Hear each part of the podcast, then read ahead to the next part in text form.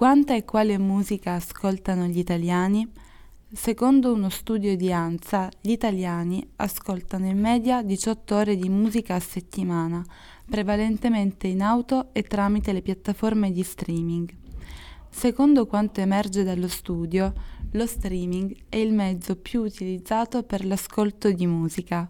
In Italia la percentuale di utenti attivi online si attesta sul 59% per quanto riguarda i video, con YouTube al 49%, mentre il 43% sceglie di ascoltare musica attraverso lo streaming audio.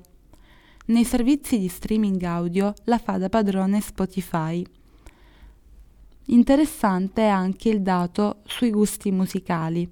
Si conferma una preferenza per la musica locale rispetto agli artisti internazionali.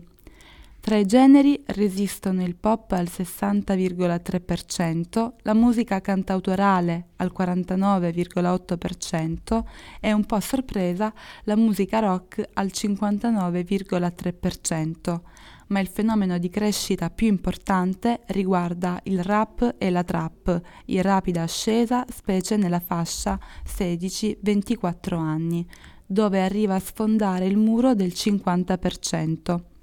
Stando ai risultati di un'indagine condotta da Spotify, è emerso che il cantante più ascoltato dai ragazzi italiani tra i 18 e i 24 anni è Ghie Pechegno. A seguire nella top 10 degli ascolti troviamo Coez, Gali, Sfera e Basta, soltanto al settimo posto c'è Ed Sheeran e Fabri Fibra è al decimo.